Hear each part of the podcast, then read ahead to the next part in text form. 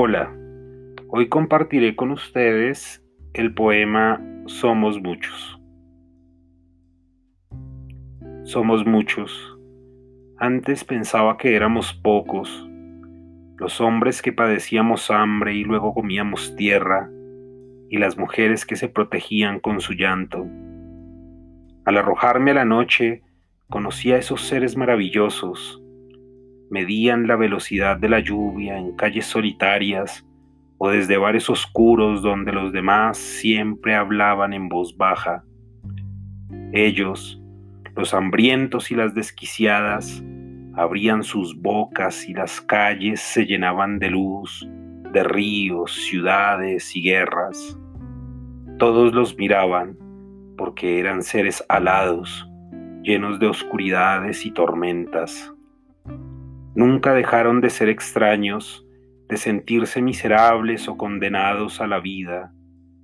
Ellos no sonreían, solo dibujaban con sus bocas las formas de un fuego antiguo. En el día se encerraban a construir catedrales donde vivirían aquellos que amaban.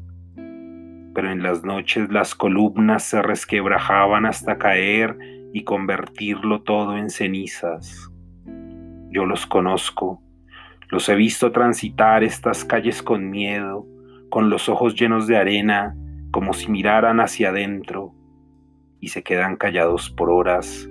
Las manos les tiemblan por la angustia mientras miran una hoja en blanco que palpita hasta transformarse en un espejo de agua que no pueden beber. En las tardes recobran la conciencia y comprueban que no tienen un solo peso en los bolsillos y piensan que nadie necesita de sus catedrales, de sus puestas de sol, de sus ciudades moteadas por ebrios que trastabillan agotados. Y mientras beben un café, ya sea en una esquina, en un bar al aire libre, porque poco les gusta el encierro cuando hay tanta muerte adentro, lo miran todo con tal asombro que sus ojos quieren salirse de sus cuencas.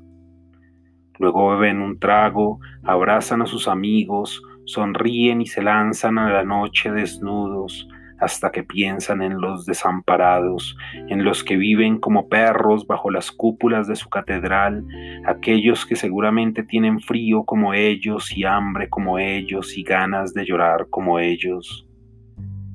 Entonces regresan a casa, casi siempre solos, tarareando una canción que no existe, ateridos por el miedo, cabizbajos, pensando en cómo sobrevivir a ellos mismos al día siguiente.